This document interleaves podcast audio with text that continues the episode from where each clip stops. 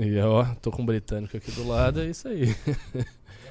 Já foi, estamos ao vivo. Boa noite, pessoal, nossos queridos telespectadores do MBL News. Estou aqui com uma figura ilustre, não muito recorrente no News, que é o Ian. E já de antemão. Opa! Já de antemão adianto que está um áudio vazando. Já de antemão adianto que a gente vai fazer um news diferente.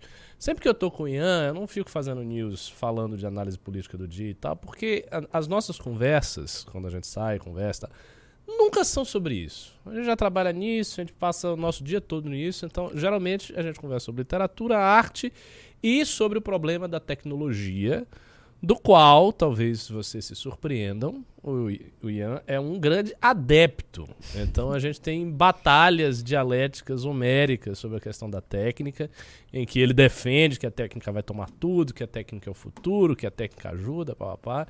E eu fico sempre tentando dizer que não, não é assim, temos que regredir, temos que voltar ao passado. Enfim, nessas minhas teses reacionárias você já conhece, né? Bem, meus caros, é um prazer estar aqui novamente com vocês. Eu sou uma pessoa que aparece nesse programa assim muito pouco recorrentemente, mas que já participei desse programa desde 2015, lá em seus princípios. Então, os, os, alunos da academia e as pessoas que participam mais do MBL no, no quesito militância já me conhecem. E eu estou aqui para entretê-los o melhor possível nessa agradável noite e trazer alguns debates que talvez não sejam tão comuns, mas que eu acho que são vitais para o movimento, para o Brasil, para todos nós. É isso aí. Bom, a gente vai começar fazendo uma análise que ainda está dentro uh, da questão política, né, para a gente não sair também demais do assunto e já derivar para outras coisas. Que é o seguinte: é, é, a questão do MBL como movimento de centro-esquerda. Eu queria muito comentar isso, que eu, eu não tive a oportunidade de comentar essas declarações Tá ok eu comentar, comentar bem Com comentado. Sim, sem dúvida, é um belo tema. Tudo bem. Então, assim, vamos começar contextualizando essa estratégia, né? E aí eu queria que depois, ao terminar de falar essa parte, que você relembrasse como era em 2015, 2016, o comportamento dos olavistas, o comportamento dos bolsonaristas, como é que a coisa pegava. É, a gente tem visto vários influenciadores bolsonaristas vindo com a proposição de que o MBL é um movimento de esquerda. Então a gente viu o Kim Paim falando que o MBL estava com Pacheco, que o MBL sempre esteve com o PT. A gente viu o Alan dos Santos repetindo isso, dizendo que o MBL estava com o PT, que o MBL é de esquerda, não é de direita. Ele, ele, inclusive, fez um tweet assim, repetindo, né? Digam, repitam comigo, o MBL não é de direita, o MBL não é de direita, o MBL não é de direita.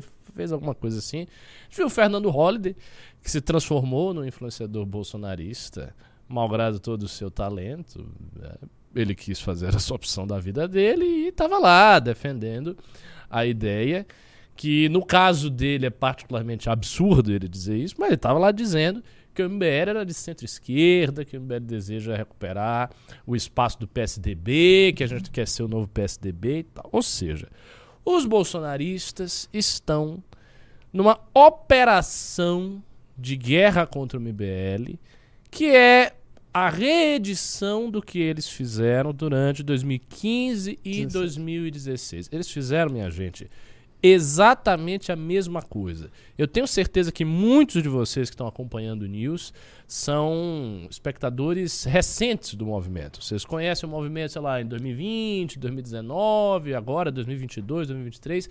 Então vocês não sabem o vocês não sabem o que nós passamos com esse pessoal durante os período, o período crítico de formação do movimento, que foi o finalzinho de 2014 até a vitória sobre Dilma Rousseff. A gente passou maus bocados, nós enfrentamos muita coisa nesse período e realmente na época a, a tática de todo, todos esses setores do conservadorismo brasileiro era tentar empurrar o MBL para fora da direita. Então, o que, que eles faziam? Eles diziam: a direita somos nós, né? A direita é o professor Olavo de Carvalho, depois a direita se tornou o Bolsonaro, a direita é isso aqui, é meu movimento, somos nós, nós que somos a verdadeira direita.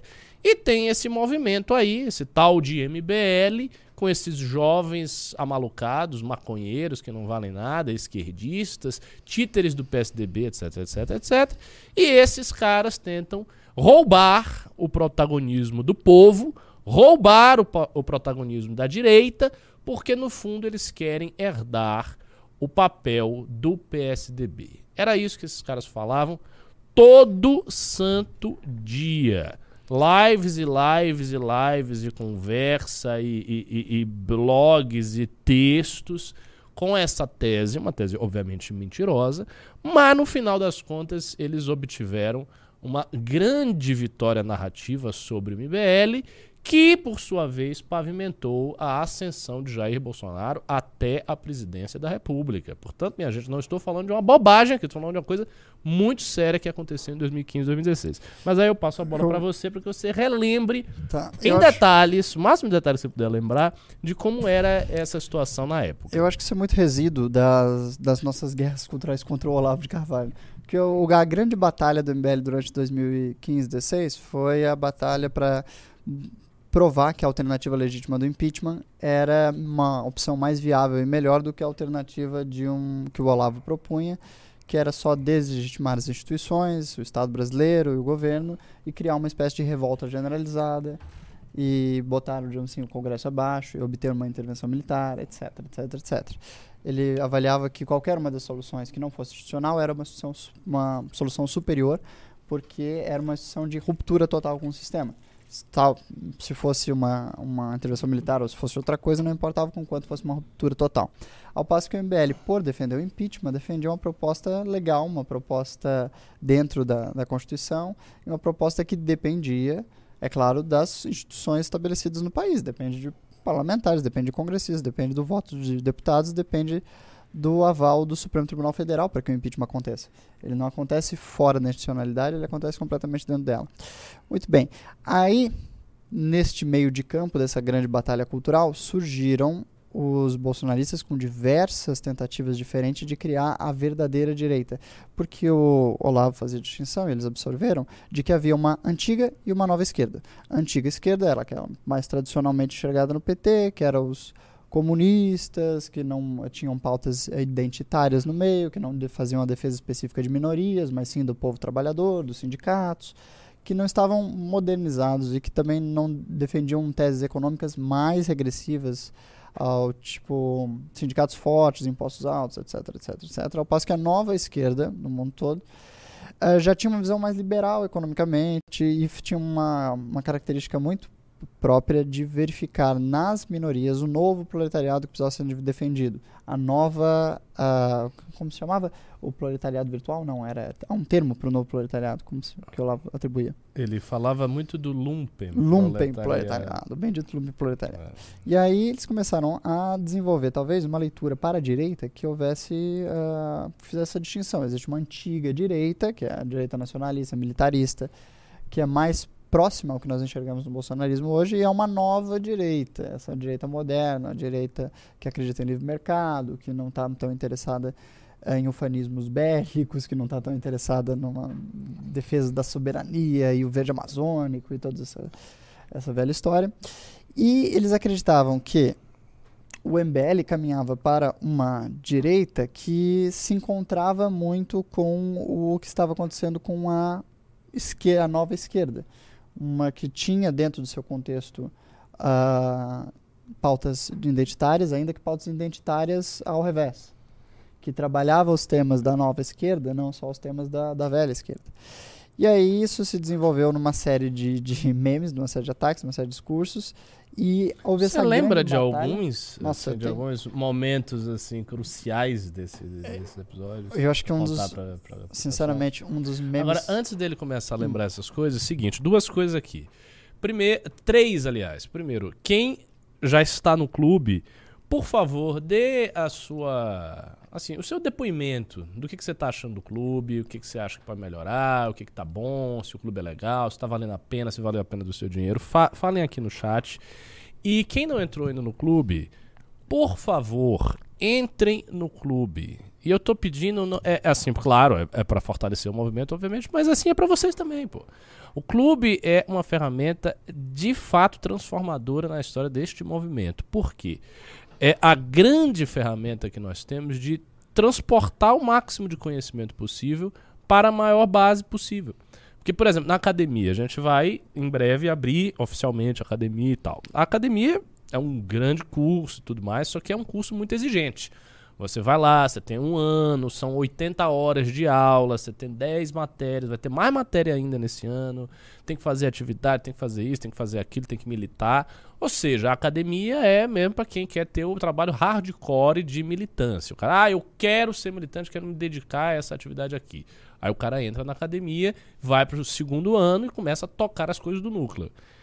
No, nas lives do News e nos vídeos do canal Azul, é uma manifestação mais para o público externo. Qual, o que é que é o intermediário entre a academia e a live normal? É o clube. Porque no clube você tem as análises que a gente né, constrói, você tem os relatórios que nem, se, nem sempre não. Aliás, a gente geralmente não aborda o conteúdo dos relatórios no news.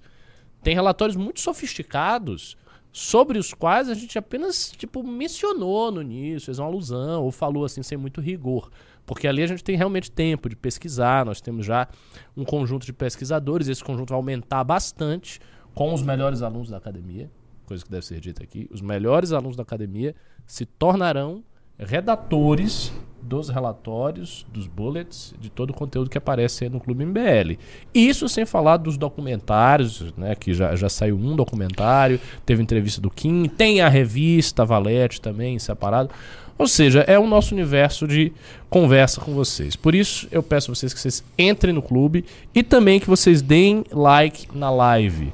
Nós temos aqui 1.600 pessoas e muito pouco like, deem like na live. Eu sei se vocês querem o Renan, vocês estão acostumados com ele, o programa segue com ele de uma maneira diferente, é claro, mas não tem. Então, assim, deem like, entre no clube e a gente vai prosseguir. Mas voltamos, se, se lembra aí. No, oh. Os episódios mais assim, engraçados e icônicos disso. Eu acho que um dos melhores, eh, mais marcantes memes, esse é um dos meus, meus favoritos, hum. que já fizeram sobre o MBL.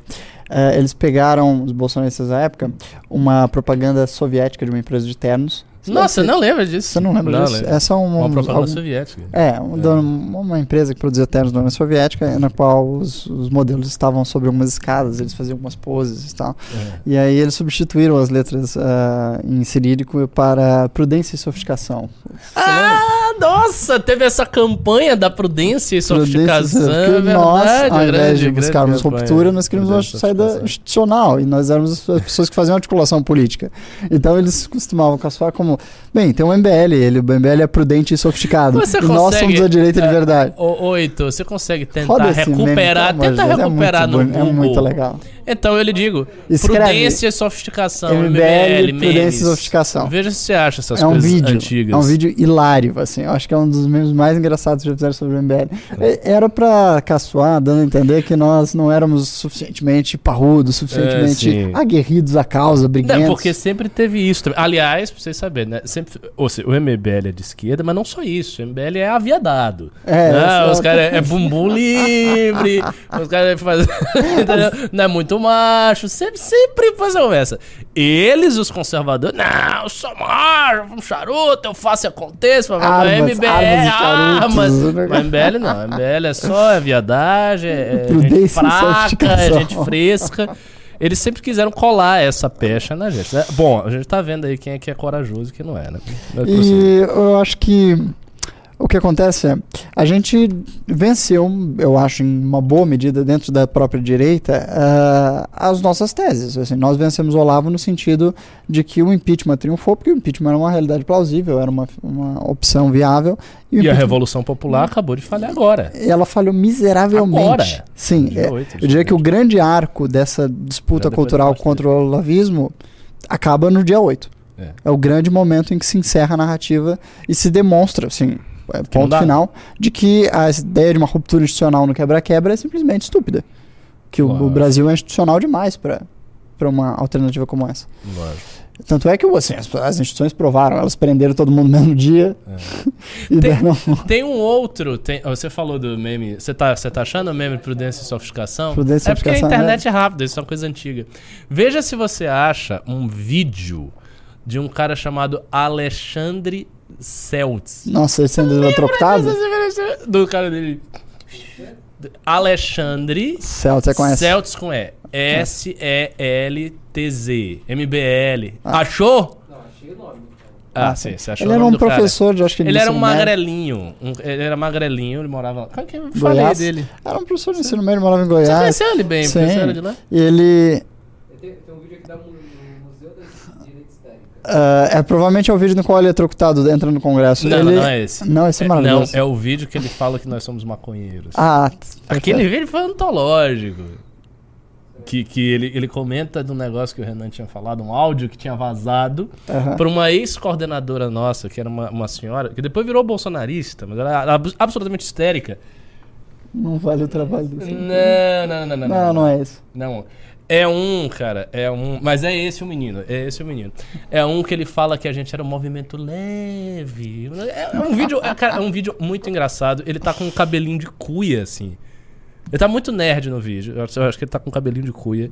E ele tava esculhambando. Pessoal, se vocês que estão aqui assistindo o News, se vocês encontrarem o vídeo Prudência e Sofisticação, por favor, mandem o link nos comentários. Esse vídeo é hilário. Assim, devo dizer que uma das grandes alegrias de participar da política no século XXI são os memes. Não só os memes que a gente faz em ataque aos demais, mas os memes que fazem contra a gente. São muito Uhum. engraçados. O- E alguns a gente até acaba utilizando a nosso favor. Como, por exemplo, aquele meme hilário do Kim que compara a um boneco que o SBT vendia na década de 80, sabe? Não lembro. Que é uma, é uma carinha dentuça de um japonês genérico. e o Kim começou a utilizar isso em todos os lugares. E eu estou tentando comprar um boneco desse no Mercado Livre. Assim, quem É. achar um link, eu vou trazer o Kim para o News. porque Bota são aí, memes Kim maravilhosos. boneco japonês meme. Isso. Va- Vai procurar essas referências. grandes memes A feitos gente vai contra o fazer uma arqueologia da sacanagem Ah, nossa, isso é maravilhoso. Então, isso aqui é baseado num boneco que era vendido na televisão há muito, muito tempo atrás. Estou tentando comprar um boneco desse. Eu vou trazer aqui para o News assim que eu obter. A cara do... Parece um rato. Mas, Mas é simpático, não é? parece um rato. É parece simpático. aquele to- to- topogijo. É, só colocaram um óculos e tornaram mais parlamentar como terno. É, de- deixa, deixa aí a, a cara do Kim. Mas então, foi uma batalha de muitos e muitos anos de grandes teses sobre se o Brasil era. se o caminho para tirar o Brasil do toleiro era um caminho institucional ou era um caminho de ruptura total.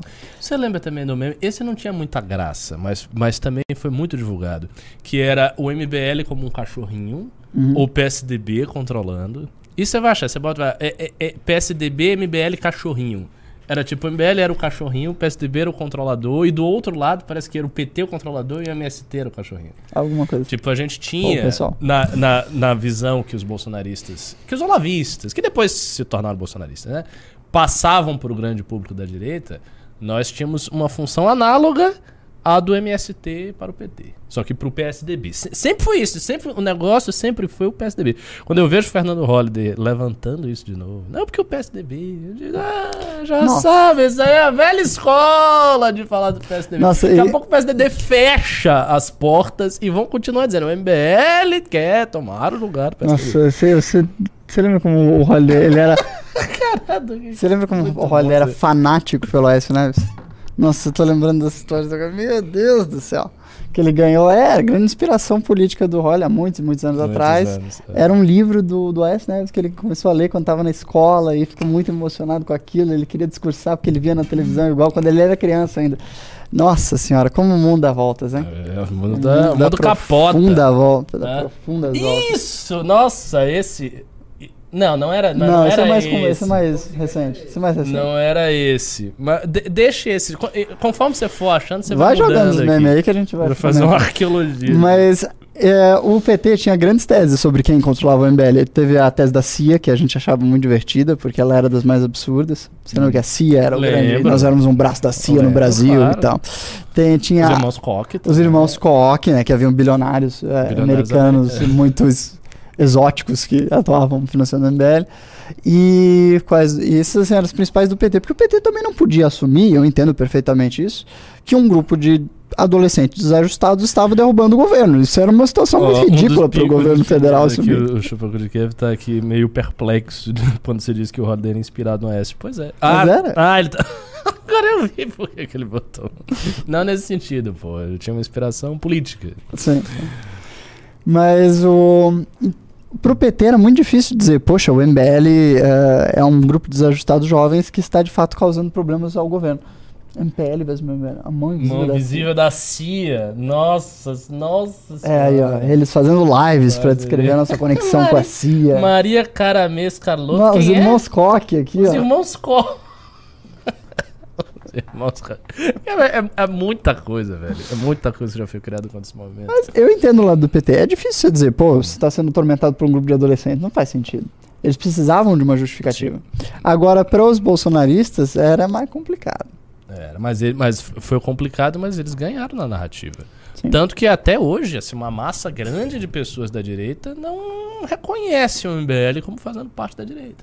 Por conta das críticas muito insistentes ao Bolsonaro e tudo mais, e eles meio que empurraram no período o MBL para a esquerda. Sendo que nunca foi, né? Óbvio. Sim. Eu acho que outra. É assim, para muitos brasileiros, é, eles entendem a política como situação e oposição. Muitos brasileiros mais simples veem assim. Então, tudo que não é governo é antigoverno, tudo que não é. E a gente ficou numa situação muito sui generis, porque a gente ficou, de certo modo, Espremido. espremido. A gente era oposição a tudo. Então, é, realmente é difícil para um brasileiro não politizado entender a posição do MBL. Até entendo que ah, a gente ficou numa situação de que a comunicação da nossa tese estava com certas dificuldades. Aí, depois disso, eu acho que um dos das críticas que foram reacendidas recentemente, é, esse debate volta à tona, porque logo depois do dia 8 a gente propôs o Congresso do Renascimento da Direita. Que é, obviamente, para os bolsonaristas, é como levar, assim, um- é como pisar num prego. Dizer É. que o MBL está fazendo esforços para reconstruir uma direita que os bolsonaristas Destruíram. esculhambaram até que não houvesse nenhuma credibilidade. Depois de perder uma eleição e traumatizar o país com a destruição Uhum. de dos três sedes institucionais. É, é isso mesmo. Tanto que quando saiu o meme do Congresso, eu não sei se vocês sabem disso. Seria bom o, o Heitor colocar Coloca também o Congresso atrás. online aqui. Não, coloca a reação do Eduardo Bolsonaro, que ele deu kkkk, ele deu risada, né? Ficou fingindo ali que ele tava achando graça, que a gente tava falando que nós iríamos ser protagonistas do renascimento da direita, mas nós somos o renascimento da direita. Nós somos o renascimento da direita. Ou somos ou não tem renascimento nenhum. É, é isso é eu aí no, chão aí, agonizante, né? Sangrando a direita do jeito que tá no Brasil. Mas é isso. é, há uma estratégia muito bem definida desses caras todos de tentar colar a pecha novamente. De que o MBL é esquerdista, de que o MBL não é da direita, de que o MBL é isso. e é- E assim, a gente vai estar vendo essa, essa força ainda. Só que há uma diferença importante. Dessa vez, nós tomamos uma decisão diferente. Vamos, Heitor, coloca aí. Ele tá, ele tá, tá procurando. Mas é, também fazendo essa, essa coisa de ficar relembrando. é, quando foi que a gente conversou naquela época e nós tomamos a decisão de só bater no PT e não nos defender assim a contento disso? Porque foi uma decisão. Foi, foi uma decisão. Foi uma decisão. Porque gente E bem no início. É, eu acho que foi por causa do seguinte, nós queríamos que o impeachment passasse. E a gente via que ter as pessoas, ter os, os bolsonaristas no seu antipetismo, por mais que eles não estivessem. ah, aí, ó. O Eduardo Bolsonaro divulgando o nosso congresso online. A propósito, se você tem interesse em participar da reconstrução da direita, por favor, se inscreva aqui no nosso congresso 100% gratuito, Renascimento da Direita, que Aonde vai é acontecer pessoa este sábado. inscreve? Desce um pouquinho que vai aparecer o link aqui. Pode descer um pouquinho. Aqui, ó, congresso.mbl.org.br. Você quer participar da reconstrução da direita e irritar todos os olavistas e bolsonaristas? Por favor, se inscreva hoje. Ah, tem como colocar na live assim fixado esse. esse... É uma mensagenzinha, tipo aquela arroba, arroba da, que a gente fazia a campanha, né? congresso.mbl.org.br Eu vou ter uma fala a uma, uma hora da tarde. eh, a gente vai ver o. O, o Danilo. É o último ele painel. é, ele encerra, né? Ele vai encerrar. Quem mais vai estar aí? Paulo Cruz, Paulo Cruz, Matias, ah, Guto Zacarias, Alexandre Alexandre Borges, Borges. Pedro Duarte. É. Uma coisa assim muito necessária nessa tentativa de reconstrução da direita que nós estamos aprendendo é ampliar a nossa esfera de influenciadores e intelectuais e jornalistas que estão conosco. Ela ainda é muito limitada, né? A maior parte desses caras ainda está no bolsonarismo. Muita gente está no bolsonarismo. Você olha assim, os congressos que eles fazem, eles têm um- uma lista grande de pessoas. Fulano, fulano, fulano, fulano. Não dão público. Nosso Congresso Nacional dá mais público que o congresso que os conservadores fazem. Mas eles têm uma lista grande de gente. A gente tem que aumentar a nossa. Isso é fundamental. E o que eu tava comentando anteriormente é que. hum, Putz, me, me caiu. Ah, por que nós tomamos a decisão de não brigar Sim, com os olavistas e não combater essa tese lá em 2015 16 Eu acho que porque a gente- nós precisávamos dos 367 votos, né? Para derrubar a Mas eles presidente. não tinham voto. Não foi por isso. Mas eles faziam um barulho que a gente imaginou que não valia a pena combater. Assim, a gente combateu em grande medida no sentido que a gente brigou com os intervencionistas. Os intervencionistas os a gente brigou duramente. Mas só os intervencionistas. Eu lembro que nós tínhamos uma política de não reagir aos ataques do Olavo, por Sim. exemplo. A gente Sim. não reagia aos ataques do Olavo. Aliás, fica o recado, né, para todo mundo que chama o MBL de sectário, que diz que ah, o MBL fica batendo todo mundo. No início não, viu? Nós não batíamos, não, não batíamos na direita. A gente evitava bastante os confrontos da direita. Eu me lembro bem porque naquele grupo antigo, que era o grupo de líderes, eu ficava, olha só, que não sou sectário, tô longe disso. Eu ficava insistindo, eu achava que a gente devia, desde o princípio, ter colocado o dedo na cara desses caras. Que a forma como eles estavam avançando era uma forma muito perigosa. Mas acabou que isso não, não preponderou nas decisões do movimento. Houve uma, eu acho que uma compreensão quase que tácita de que enfrentar o PT e enfrentar o Bolsonarismo seria muito excessivo. Enfrentar o PT e o Olavo mais à direita ia ficar uma coisa muito confusa. A gente tinha Eu, eu achava. agenda muito dura a. Eu fui uma das pessoas no momento que, que trabalhou bastante para que não houvesse esse conflito, que eu acho que foi um erro. Eu defendia que, bem, em outro momento poderia haver uma conciliação maior da direita, então não havia necessidade de brigar Eu nesse momento disso. e tal. É, foi um grande erro e eu colaborei Nu- bastante nesse Nunca houve essa, essa possibilidade de Não, conciliação. nunca houve a possibilidade, eu achei eu estava completamente errado. Não, não havia realmente essa possibilidade. Os caras, os caras sempre trataram, grande verdade, eles sempre trataram o MBL de uma maneira muito injusta e de uma forma muito mentirosa, né? Assim, o você disso- ver, pra, pra Hum. mim, assim, fez, pra mim foi uma coisa chocante, chocante. Você vê um cara cuja história política se fez no MBL, com o Fernando Holliday, indo para um programa criar uma tipologia política grotescamente falsa. Tipo, é um negócio absurdo. Tipo, ainda dá pra tentar argumentar, ah, o MBL fez críticas excessivas ao Bolsonaro. Houve alguns pontos positivos do governo, aí tentar de- defender o governo. Agora, empurrar o movimento para centro-esquerda. Não tem como uma coisa dessa acontecer, cara. O MBL é tão distante de qualquer possibilidade de ser colocado à esquerda. Isso, isso é tão absurdo que, de cara, assim, dá, dá pra perceber que isso é falso, pô. Como é que, como é que pode? Entendeu? E, assim, ele, pô, ele viveu no movimento, ele viu essas batalhas todas, ele tem É. todo esse... Inclu- Inclusive, Ele ele, tinha posições, o Holliday na época, vamos falar aqui, né? O Holliday tinha posições mais à esquerda, digamos à esquerda, dentro do movimento. Eu lembro dele debater com Kim a propósito da Hillary, onde ele defendeu a Hillary ao invés de Trump. Você Sim, lembra sim. disso? Eu lembro Teve um que em- o, o primeiro vídeo de ataque do MBL ao bolsonarismo foi feito pelo Holiday. pelo voto. Você lembra? O primeiro Lembro, vídeo. O primeiro claro, vídeo. Um vídeo que ele fica- ficava. O primeiro furioso, vídeo- Gritava. Não, e ele fez isso sem o consentimento de todos os membros do MBL. da Nacional. Exatamente. Exatamente. Vamos lembrar O isso que deu aqui. uma tremenda briga. Porque ele foi o primeiro a se colocar Foi, foi. e ele fez sem consentimento do resto das pessoas. É, é, exatamente. Ele simplesmente fez o vídeo. Fez o vídeo, E aí isso gerou um mal-estar muito grande. Muito todo mundo grande, reclamou. Aí o Renan defendeu bastante. Ele disse, não, é um momento. Ele tem uma coisa ética também, babá. E, e ele jogou isso aí. é, Nossa, dá rapaz. voltas. Rapaz As coisas mudam. É, o Holiday liderou dentro do MBL a oposição Bolsonaro, de certa, em certa medida. É.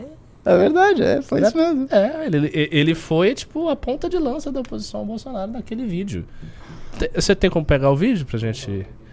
Ah, é- É, difícil. tipo, a, Holiday Voto voto, do- Bolsonaro Ustra. É, voto Porque Bolsonaro. foi um vídeo que ele fez muito indignado, com razão, Com razão, que sim. o Bolsonaro justificou o voto dele contra Dilma a Dilma Rousseff. Rousseff, citando um cara que foi torturador e dizendo pelo gru- Coronel Ustra, o terror de Dilma Rousseff, um- uma justificativa Medonha. horrorosa. E ele ficou muito puto. E ele fez um vídeo assim, indignado e tal.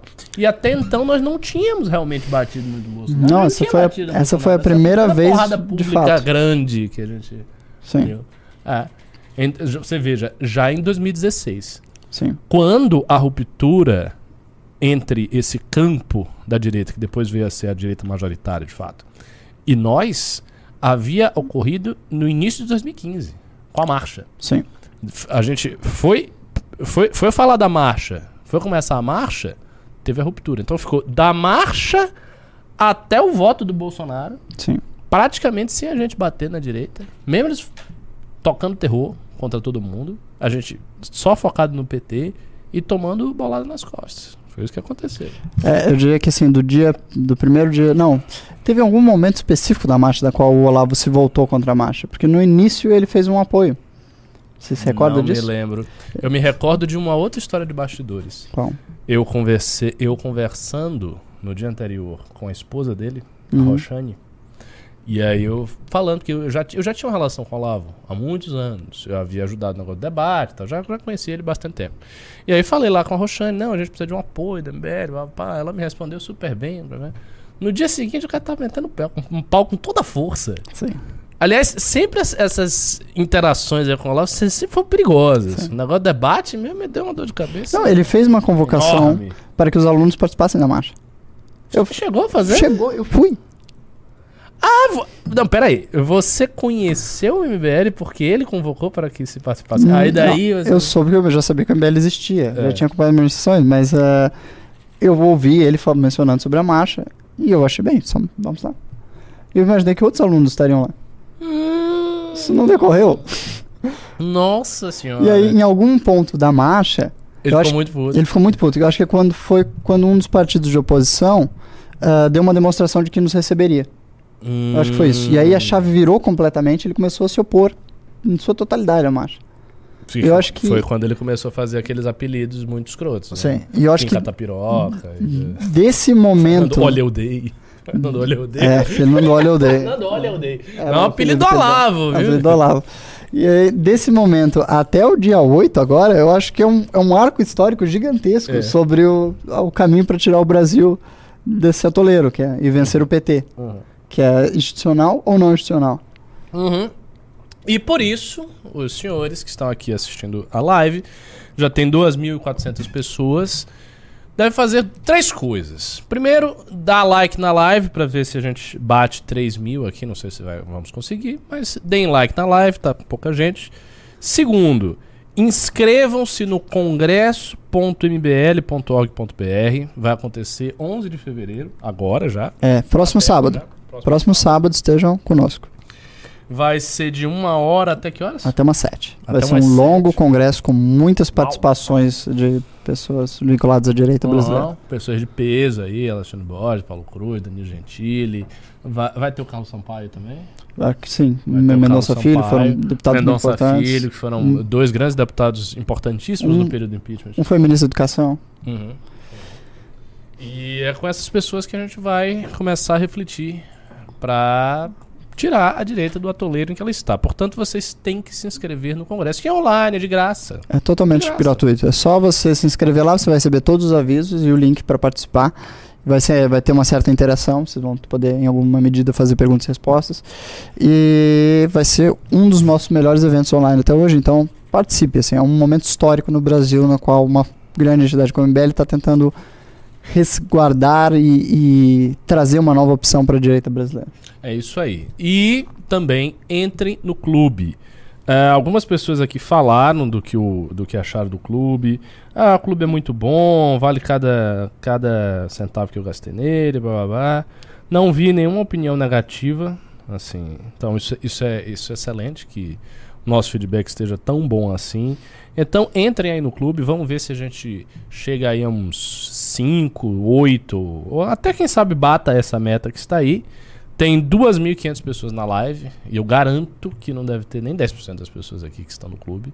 Então, façam isso por você. Entre, os conteúdos são da maior qualidade. Agora mesmo, por exemplo, eu fiquei sabendo que já vai sair um documentário que a gente vai fazer um teaser desse documentário para circular, né? Circular no YouTube e tal. Eu acho até que a gente tem que ver um meio de impulsionar esse negócio, porque esse documentário, vou dizer, tirando os, os filmes, óbvio, o não vai ter golpe, documentários são, são filmes com orçamento muito mais alto e tal.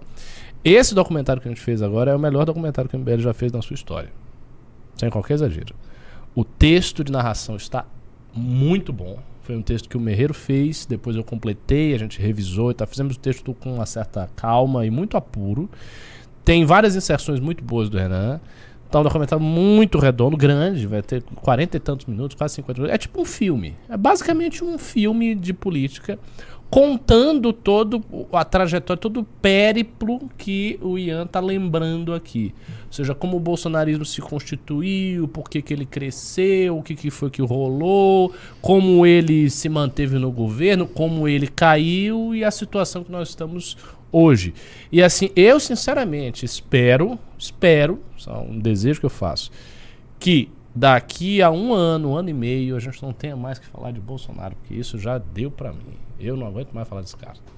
Quero que em um ano e um ano e meio não precise falar do bolsonarismo, porque o bolsonarismo terá se diluído. E daí a gente vai ter as pessoas de direita, parte das pessoas vão estar querendo votar no MBL, parte talvez no novo e tal, mas não no bolsonarismo. Tipo, o bolsonarismo tem que. O negócio tem que acabar, cara. Tem que acabar. Não, não dá mais para ficar com um desastre ambulante como é o bolsonarismo nas mãos de toda a direita. É, quem dera, o cara, Josué aqui ele tá meio pessimista, né? Quem dera. Não sei, Josué, a gente tá tentando ver se se livra desses caras, né? Porque assim, não dá. Se a gente for imaginar uma nova oposição legislativa construída daqui a quatro anos com bolsonaristas, o governo PT ele não vai ser um governo, vai ser um império. Você já pode fazer um império petista. Ele vai ficar lá 20 anos. Os caras nunca vão tirar o PT. Nunca vão tirar o PT. É, não foi o, o primeiro presidente da República da Democratização a não se reeleger por, por nada. Assim, o governo verdadeiramente foi um desastre. O primeiro, é Sim. verdade. O, o, o- o- o Bolsonaro fe- teve o feito, realizou o feito de ser o primeiro governante que não se reelegeu. Sim. Todos os outros foram reeleitos. O Collor não foi porque Exceto foi os impeachmentado, impeachmentados, Jimmy e o Tancredo morreu. Sim. Fora isso. né. O Sarney não foi. Como assim? Mas não tinha, óbvio. Não, Não tinha, eleição, nem tentou, Deus. não existia De- possibilidade. Depois, depois foi a A reeleição. FHC foi criou a FHC. reeleição. E sempre foram reeleitos. Sempre foram reeleitos. Pois é, estamos aí nesta situação. É, bom, eu não sei se a gente prossegue nisso aqui ou se a gente muda para o nosso tema habitual. Eu acho que tem muitos pimbinhas, assim, tem muitos não, mas tem alguns pimbas sobre o assunto. A gente podia responder alguns pimbas depois. Trocar de tema. É, Tá e aí bom. a gente fala da tecnologia, chat GPT, IA dominando o mundo, essas Os impactos coisas para o Brasil de todas essas horrorosas disso. O impacto para o Brasil. Não, acho que aí a gente vai concordar, né? O Brasil vai simplesmente se lascar, como sempre, né? Diante de quase todas as mudanças no mundo, o Brasil sempre está numa situação muito ruim. E é isso. É, Você mandou para mim, né, os pimbas? Tá. Ah, vamos lá. Cadê? Tem cinco pimbinhas aqui. Guilherme Nobre Bernardo do 10 reais. Clube é só informações de qualidade, exclusivas, entre logo, pois as informações do Telegram ficam só por 30 dias. Aliás, os últimos relatórios não foram para o site exclusivo. Avisem a produção, por favor. Olha só, será corrigido imediatamente, hoje mesmo. Ah, é impressionante que você tem um produto que as pessoas pagam para elogiar. É. É, assim, não é qualquer coisa, pessoal. Isso não acontece muito costumeiramente. Você não tem esse tipo de coisa no mercado, em nenhum lugar. Eu não conheço ninguém que pague, né, sabe, é, em um programa para poder falar bem do produto que ela acabou de comprar. É muito O- impressionante. Geralmente o pessoal compra e fica quieto. Sim. É, ou fala mal, né? Ou fala mal. Que é o que é muito comum. É, Inclusive no Brasil, porque os serviços são ruins, né? Então as pessoas ficam meio putas. Sim, o clube realmente é uma diferença, é uma diferença gigantesca. Assim. Se o MBL vai crescer e se tornar essa grande força política, uma grande parte disso vai ser propiciada pelas conexões que o clube MBL está gerando. Então, assim, você não compra só o clube para ter um produto de incrível qualidade, que é o que demonstram o pessoal que já assinou, mas porque você está ajudando a construir a nova direita, entendeu? Você faça isso como parte da sua, da sua vida pública, da sua, da sua ação beneficente nesse mundo. Se você quer ver uma direita forte e sólida no Brasil, assine o Clube MBL. Você está realmente ajudando a transformar, a produzir conteúdo cultural ah, que não, praticamente não existe no Brasil, a construir ah, análises ah, que praticamente não existem no Brasil e a informar cada vez mais pessoas com conteúdo de maior qualidade. Então você está ampliando a bolha do que é possível fazer na direita brasileira assinando clube. Então faça isso, é uma necessidade, não só para você, mas para todo mundo com quem você vive. Faça isso imediatamente. Pergunta que você deve se fazer é muito simples. Eu tenho 30 reais por mês. Se você tem, cara, assina o clube. E assim, é um, é um valor muito baixo. É um real por dia, não é nada. E a segunda pergunta: Eu gosto do projeto MBL? Pô, se você tá aqui, tem 2.500 pessoas aqui assistindo a live, é porque você gosta do projeto MBL, não é isso? Então, você precisa nos ajudar. Próxima mensagem aqui foi a mensagem do Victor, 20, 20 reais que ele. Hoje a Michele Prado escreveu no Estadão que o Renan defende a teoria da grande substituição. Mas sei que o Ricardo não concorda com essa teoria. Talvez fosse melhor o Calvo controlar os tweets. O do Estado Ético também não foi legal. Qual é essa teoria da grande substituição? Ah, de que a Europa está sendo está tendo sua população etnicamente substituída Né, pela imigração. Não, e de fato, eu não concordo com isso. Eu acho que existe um alarmismo excessivo por parte da direita europeia em relação à imigração muçulmana. Obviamente, muitos de vocês podem dizer, ah, você acha isso porque você é um muçulmano, então você quer que aconteça, safado. Não, mas não é.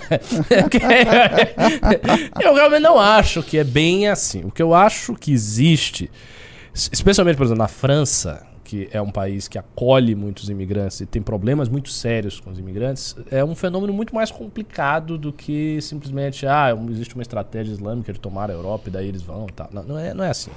A França foi um país marcado né, nos últimos 200 anos pelo processo colonizador e pelas consequências do processo colonizador.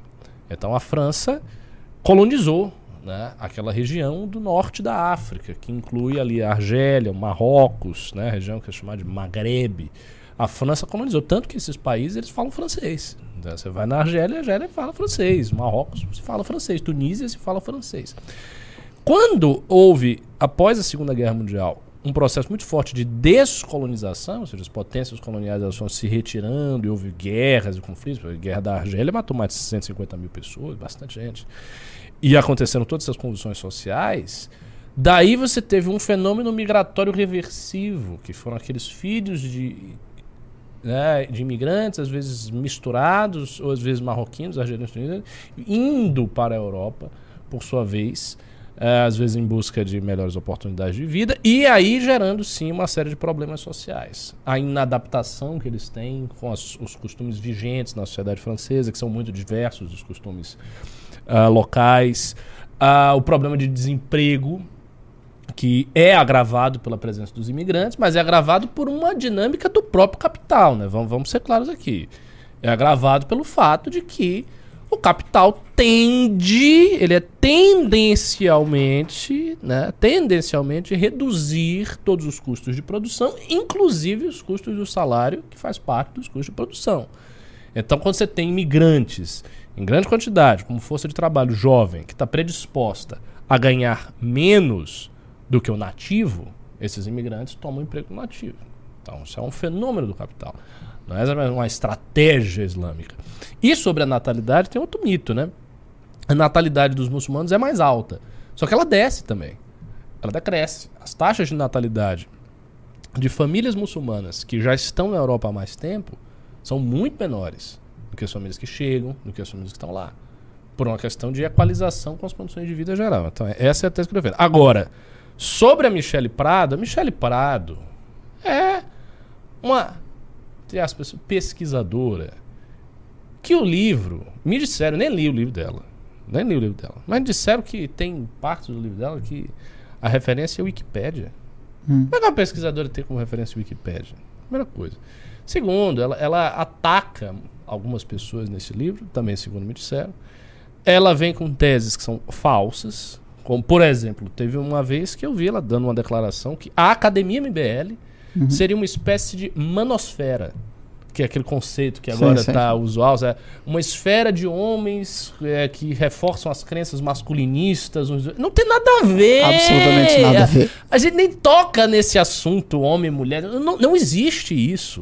Não existe isso. E assim, há meninas na Academia MBL, algumas muito destacadas. Sim. As nossas monitoras, a gente tem várias monitoras. Nossas monitoras são meninas que fizeram academia. Sim. Tem aí, Thaís Beleze, monitora, super destacada. Fez academia, se destacou muito na época que ela fez.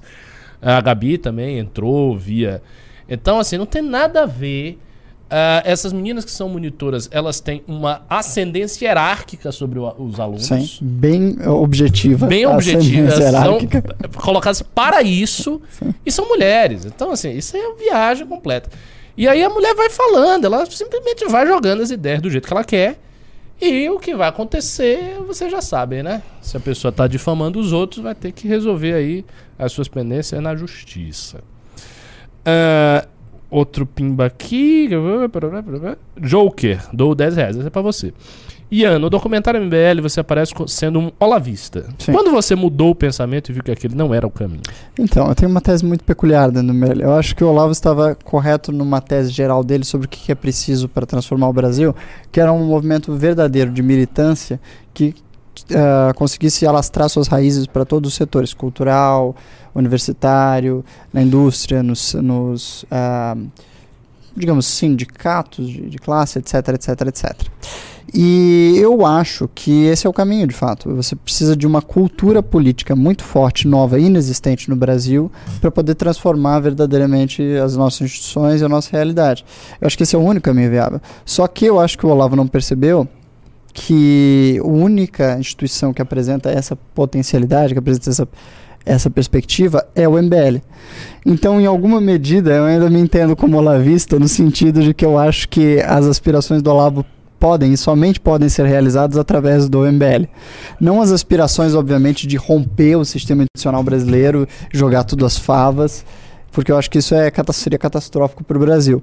Mas de tentar transformar o Brasil através de um movimento de baixo para cima, de um movimento grassroots, de uma iniciativa verdadeiramente que emane do povo e não de ideias importadas. Eu acho que esta parte do, da, obra, da obra dele precisa ser compreendida e preservada. Concordo plenamente. Subscrevo cada linha aí. Eu só agregaria uma coisa. Eu, eu acho que a forma como ele enfrentou o problema que estava mais ao seu alcance imediato, que era a questão da deficiência cultural, do déficit cultural, renovação das elites culturais, acho que ele enfrentou de maneira muito equivocada. E por uma, um viés muito forte que ele tinha contra a universidade brasileira, em parte viés alimentado pelas polêmicas todas que ele travou com diversos professores universitários no período que ele escreveu Jardim das Aflições e tal. Ele via a universidade como uma instituição a ser execrada, a ser uhum. rejeitada com toda a força, e imaginava ser possível uma renovação cultural fora da universidade. Só que isso não se revelou possível. O trabalho de pedagogia do Olavo começa no seminário da década de 90. Nós estamos em 2023. Portanto, já se passaram os traz 30 anos. Porque você ah, fala 30 Sim. anos, 30 anos, mas o 30 anos já passou.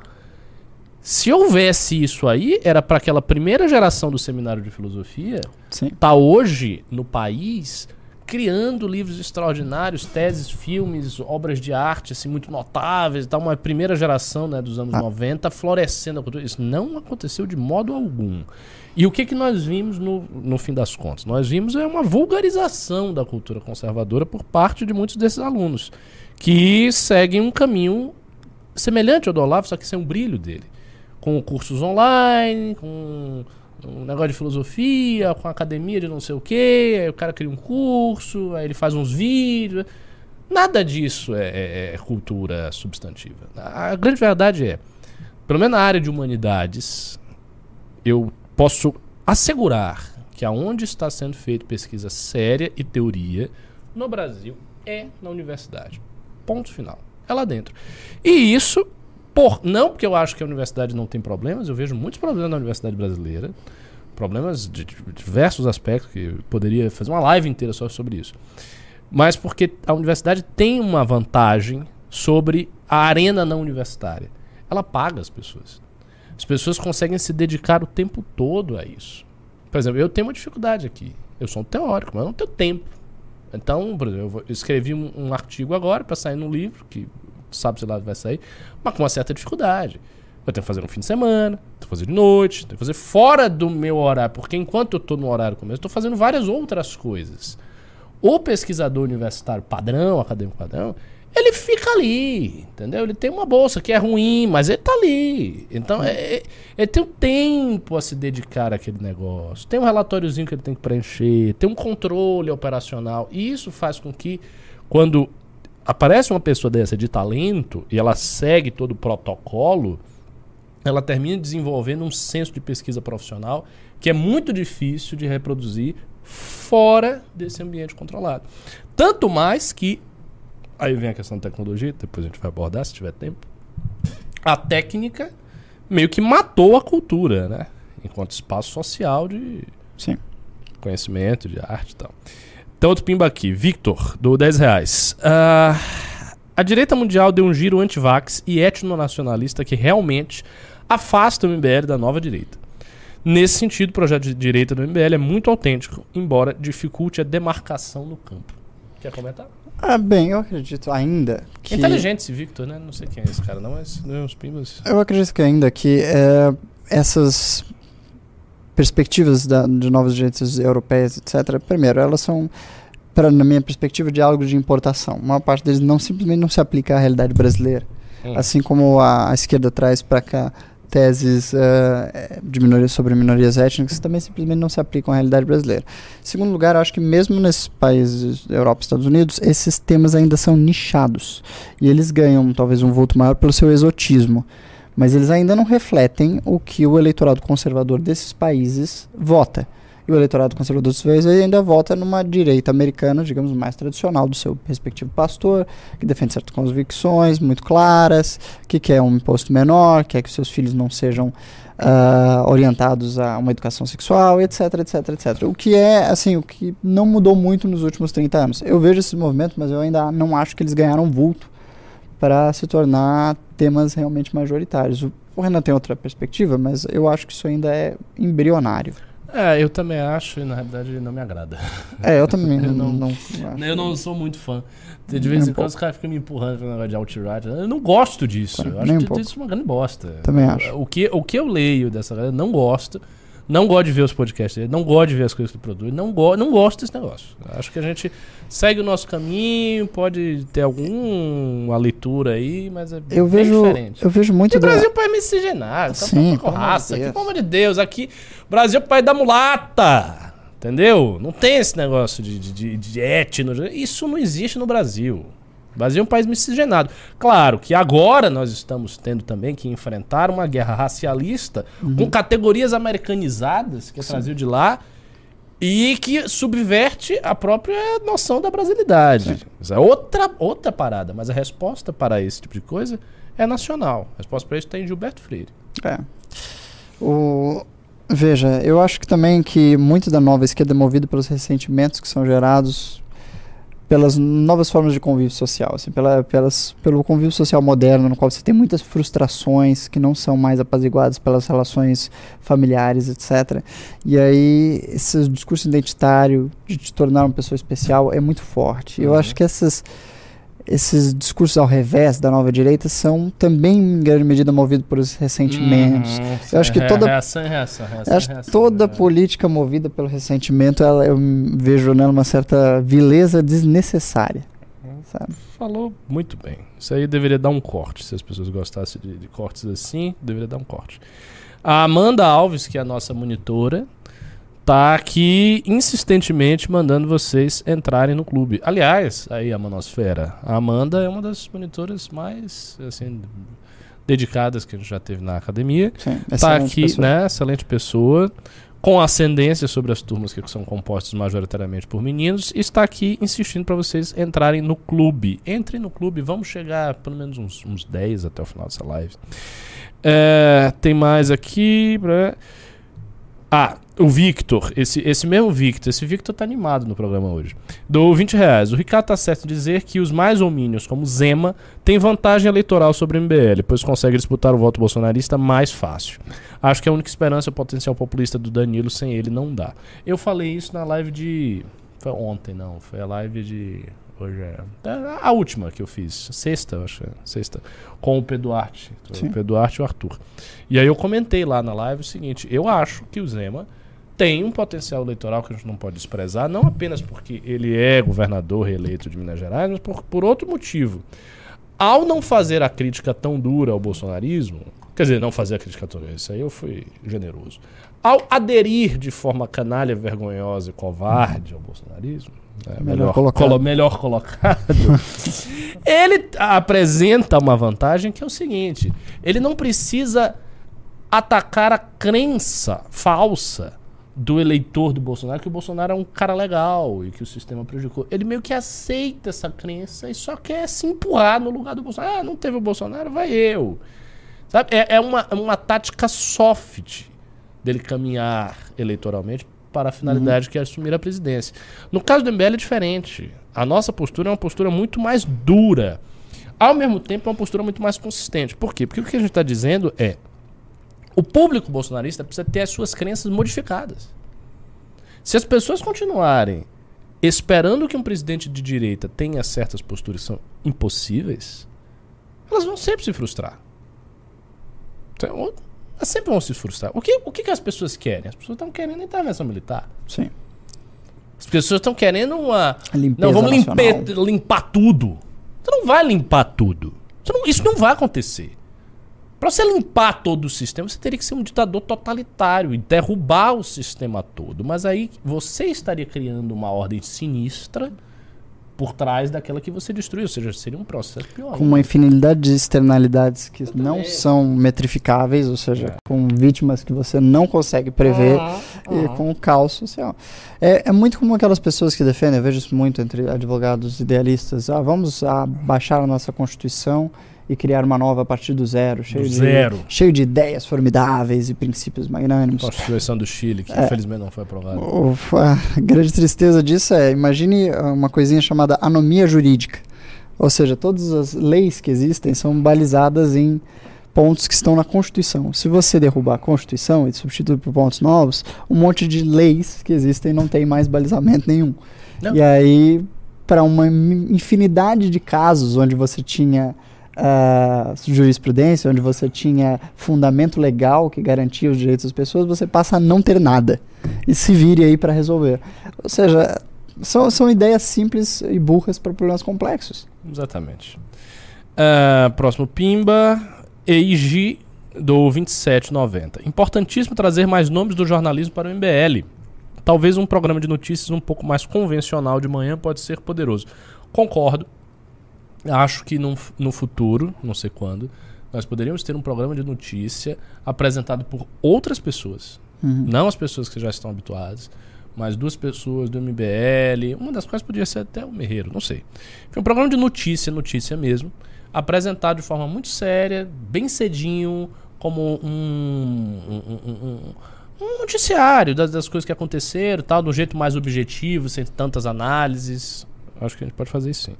O Age dou mais. ah, ah, eh, pra falar. Um estilo mais despojado, mais sério, tipo Band News FM da manhã. É, pois é. Sim. Itamar Ferreira do 10 reais. O Ian é um caso engraçado. Eu olho pra ele e acho que é um menino de 13 anos com o terno do pai. Eu escuto e ouço um senhor de vasta experiência e cultura. Pois é. Sempre parece mais jovem, mas já estou na casa dos 30, meus caros. A idade chega. Vinícius de Lela do 10 reais. Boa noite. Ian, eu sou o moço que falou os news com tu são os melhores no Congresso. E como tu pediu, venha falar ao Ricardo pra fazer mais news assim. Olha que legal. Muito obrigado pela sua participação aqui. Pois é, agora se vocês gostaram do news com o nosso ministro, vocês precisam entrar no clube. Porque essas coisas todas de audiência é o que garante a nossa sobrevivência aqui, entendeu? Se não tem audiência, se não tem entrado no clube, o que, que a gente vai apresentar, né? Fica complicado. É, tá já no meio. Não, não tá no fim porque eu adiantei os pimbas. Vamos falar um pouco sobre a técnica antes da gente encerrar, porque a gente já havia prometido isso. Mas antes de falar do Renan, seguinte, o, o caso do Renan, puro clickbait. A gente apenas enganou vocês, como a gente faz várias vezes. O Renan, ele não foi encontrar o Bolsonaro, ele não está na Flórida, mas de fato ele fez uma viagem internacional. Não é em lugares, enfim, cômicos, nem nada disso. Ele foi. Pô, posso falar, né? Tem- É aberto? Sei lá, eu não- sei bem as circunstâncias. Mas enfim, ele fez uma viagem internacional para ver umas coisas aí da vida dele. E ele está de volta em breve. Então é isso Sim, que eu posso logo, adiantar. logo mais no final de semana. Muito bem, falar de tecnologia, os avanços, A pessoal. menina aqui, a Giovana, e eu achando que era verdade. Cara, assim. Eu confesso, eu, eu até falei isso hoje de tarde. Eu acharia engraçadíssimo um encontro do MBL e dos bolsonaristas. Um encontro grande, assim, tipo, aquele encontro de. uh, grupos inimigos, sabe? Não, não pra ser na porrada, mas um, um encontro assim, duas, duas máfias conversando, entendeu? Fumando um charuto e conversando sobre os tiros que elas deram uns nos outros. Porque assim, tem, ó, tem muito ódio Sim, entre. muito. Cara, vocês não tem noção. Isso é uma, é uma batalha de seis anos já, cara. Então, assim, os dois lados, eles são lados. Sabe, o cara chega lá todo ferido, levei uns três tiros do Carluxo, o Carluxo me sacaneou, aí chegou outro, pô, mas o Renan falou da minha mulher. Entendeu? Não é um ambiente muito agradável. Mas eu acho que seria muito engraçado, assim, ter o time MBL, um time Bolsonaro, sentar e conversar aí sobre o Brasil. Entendeu? Sem acusações mútuas. As acusações que a gente já faz com o Bolsonaro já estão todas na mesa. Sim, não é nada, Levar um carteado, falar da vida. não é nada a o ser dito que em é. privado que não seja em público. É, a gente, já bateu tanto no cara, já, já taca t- todo santo dia, e eles também, é, eles, desde antes, desde 2015, né? Então, por que não? Vamos introduzir um novo tema? Hum. Meus caros, meus caros, meus caros telespectadores, vocês já viram a nova tecnologia que tem tomado ah, o mundo, né? O chat GPT. Basicamente, a- as benditas chatterbots, que são coisas que existem há muitos, muitos anos, assim. Acho que muitos de vocês já devem ter tido experiência de conversar anteriormente com um chatbot. Ou seja, uma, um robozinho, uma maquininha, um programinha de computador que lhe dá respostas às perguntas. Só que nada foi visto no mundo tão sofisticado e desenvolvido quanto o que estamos experienciando agora. Agora tem jornalista utilizando o chatbot para escrever matéria de jornal, tem advogado utilizando o chatbot para escrever petição inicial de processo, tem pesquisador utilizando chatbot para fazer TCC, tese de mestrado, de doutorado, ah, review, a peer review. Assim, as potencialidades disso estão tomando projeções imensas de uma, uma tecnologia que há poucos, poucos dias, pode-se dizer, se tornou de acesso público e cujas consequências em todos os setores eh, da experiência humana estão se demonstrando incrivelmente assustadoras. Para onde isso vai? O- uma das grandes ah, abordagens que, que é muito comentado no noticiário hoje é a possibilidade de que o Google se veja ameaçado. Vocês sabem as ferramentas de pesquisa, né? Vocês clicam ali no Google e aparece 10, 12, 15 links, e você tem que procurar o que você quer num desses links. Bem, como você deve imaginar, isso não é o sistema mais eficiente do mundo. Mais eficiente do mundo seria você digitar exatamente o que você quer, ou falar exatamente o que você quer para a caixa de pesquisa, e ela resolver com uma resposta que é a bendita da resposta que você precisa. É, mas o Google criaria uma caixa de pesquisa exatamente igual. Ok. A, a chatbot?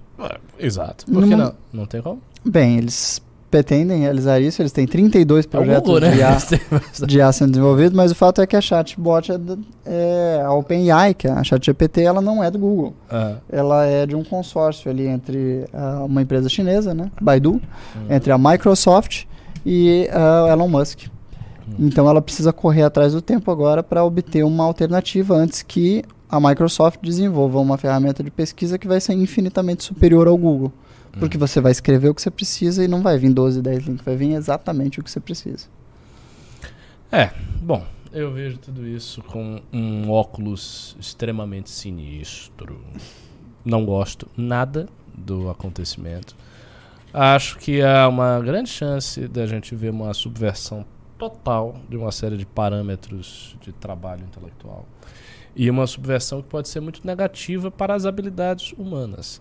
E vamos aqui fazer um retrospecto, né? Eh, Toda vez que surge uma grande inovação tecnológica, uma grande inovação digital, toda vez que surge uma grande inovação digital, ah, os analistas mais entusiasmados se apressam em fazer loas à invenção. Nossa, que coisa incrível!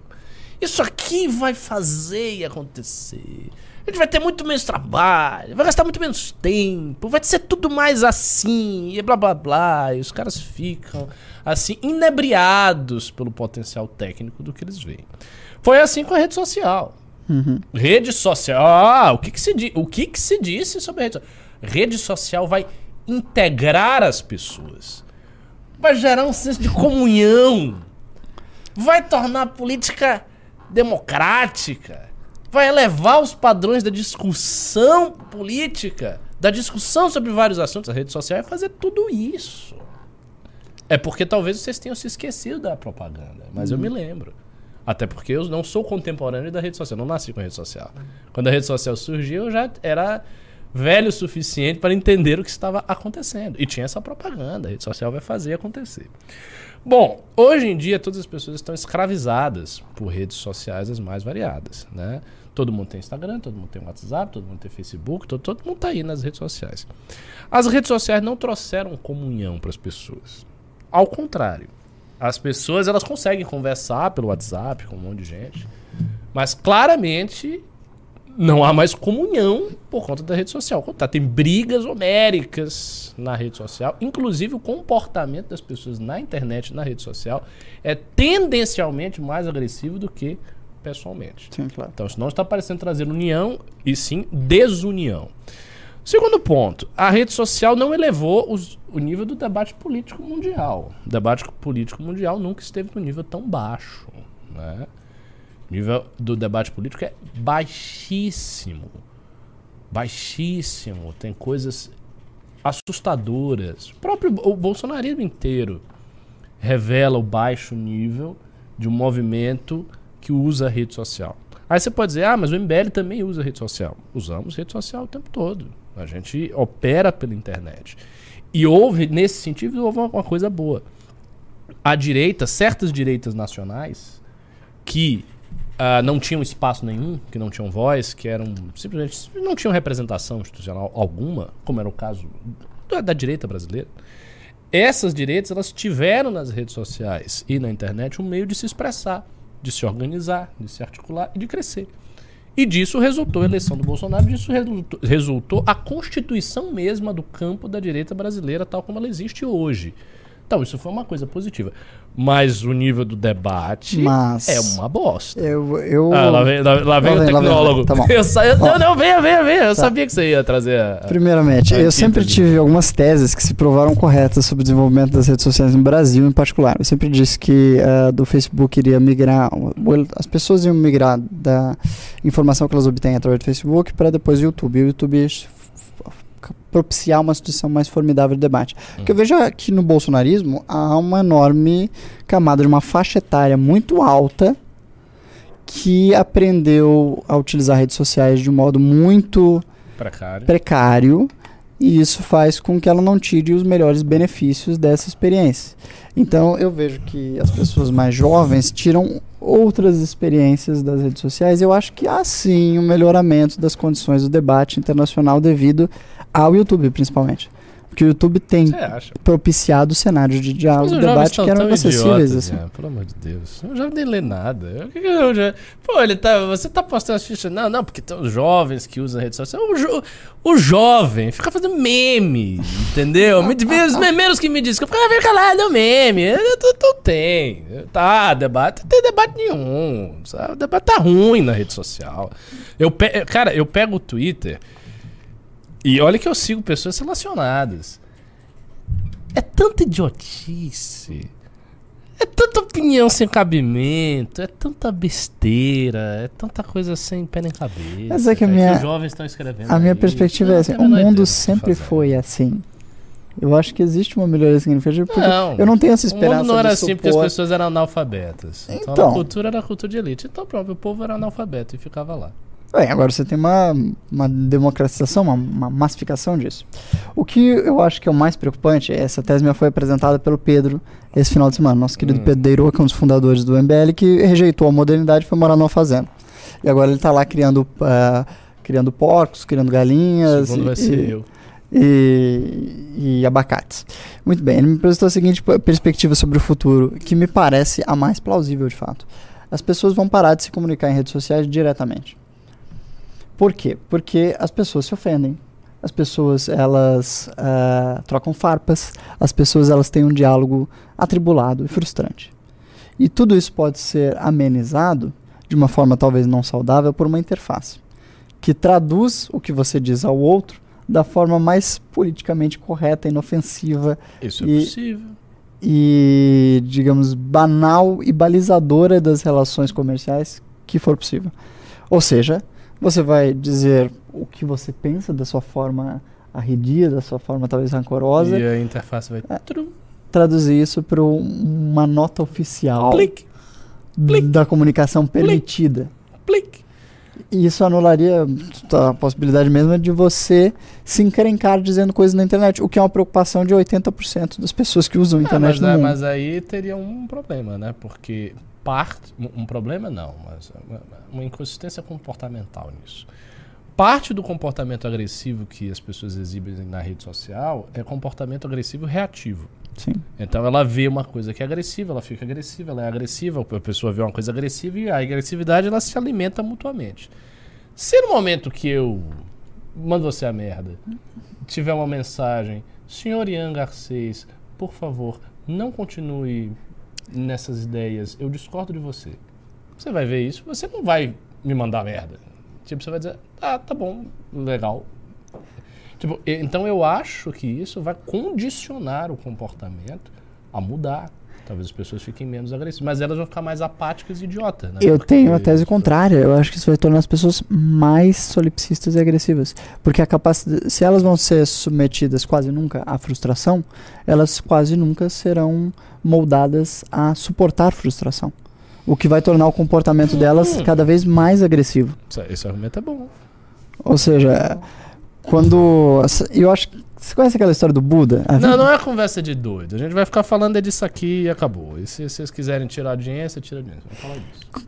Conhece aquela história da vida de Buda, no qual o pai dele foi profetizado que se ele tivesse uma vida sem acesso ao sofrimento, ele Uhum. se tornaria um bom rei, caso contrário, ele conhecesse o sofrimento, ele se tornaria um Sim, profeta. sim, claro. Isso Muito é bem. legenda básica. Nós estamos eh, levando a humanidade a conhecer uma espécie de palácio de Buda, na qual todas as pessoas vão estar, eh, vão, vão ter sua experiência inacessível ao sofrimento. Nietzsche O- dizia isso. Ele dizia que era o último homem. É. O último homem é aquele que é tão sensível ao sofrimento que ele cria uma espécie de Redoma. redoma de almofadas para que nada lhe doa. É, e a tecnologia está propiciando essa realidade. Só que qual é o homem que nasce e se desenvolve nessa realidade? É um homem que não tem capacidade de suportar a frustração. Que não tem capacidade de lidar com os sofrimentos. E, portanto, Um ego fragilizado. um ego fragilizado. E as pessoas vão ter que. E essa tecnologia vai levar com que as pessoas tenham cada vez a ser mais protegidas. Ela vai alimentar a sua própria ah, evolução nesse sentido. Obviamente, isso inclui um aumento muito grande do aparato gerencial Sim. estatal, Porque as que é pessoas. aquele que vai fornecer às pessoas as, as suas contínuas almofadas para que elas não Exato. se, se cortem né, na interação social. É possível que isso aconteça sim. E assim, e, de- e detalhe nisso tudo, né? Em paralelo com essa ideia da interface, nós já temos a inteligência artificial avançando em áreas que eram antigamente consideradas um privilégio do espírito humano. Por exemplo, eu conversei com um amigo meu, que ele é artista plástico, e ele falou: Olha, eu pensava, ele é artista plástico e ele tinha feito antigamente computação. Então Uhum. ele entende um pouco desse negócio de inteligência artificial, até gosta. Mas ele disse: Eu pensava que a inteligência artificial ia avançar nas áreas do espírito depois, mas parece que é antes. É antes. É. Porque a, a IA está fazendo ilustrações aí. Vocês imaginem a quantidade de ilustradores, concept designers, de gente que trabalha com isso, que faz é, é, concept design para jogo, isso, aquilo. A quantidade de gente que vai simplesmente se tornar obsoleta. Porque a IA tá fazendo. Ah, mas ela não faz com muita perfeição. Sim, mas vai melhorando, vai melhorando. E quanto mais as pessoas usam essas ferramentas, mais a ferramenta se alimenta disso. A ferramenta é como se fosse uma aranha. Ela tá ali engolindo tudo que você tá fazendo. Tá ficando gorda, gorda, gorda e vai. Mas eu acredito que a gente vai ver um longo um período de transição na qual ah, as pessoas vão se tornar operadores de inteligência artificial. No sentido, se é um concept designer, você vai utilizar primeiro por um bom período Eu sei, mas aí um vai operar para para muita gente. 200 projetos. Não, a questão Sim. é o seguinte: uh, a IA faz um desenho em 5 segundos. Sim, mas ainda Uma eh, pessoa não. o uso comercial disso ainda exige uma curadoria. Eu sei. então eu- é eu- como e é Tudo um, bem, mas o que eu tô falando é que é. Veja, se você tem 10 caras que fazem o desenho em si, Uhum. esses 10 eles podem ser substituídos por um cara que faz a Sim. curadoria. Porque a IA na sua execução é rápida. As pessoas não são rápidas desse jeito. Mas veja, Então o cara vira o curador, desaparece os 10, ele trabalha com isso, ele vai ser uma pessoa de gosto refinado, vai entender e fazer. Mas é exatamente a mesma lógica do que aconteceu com os jornais no mundo todo. Com a ascensão das redes sociais, começaram a surgir as curadorias de notícia.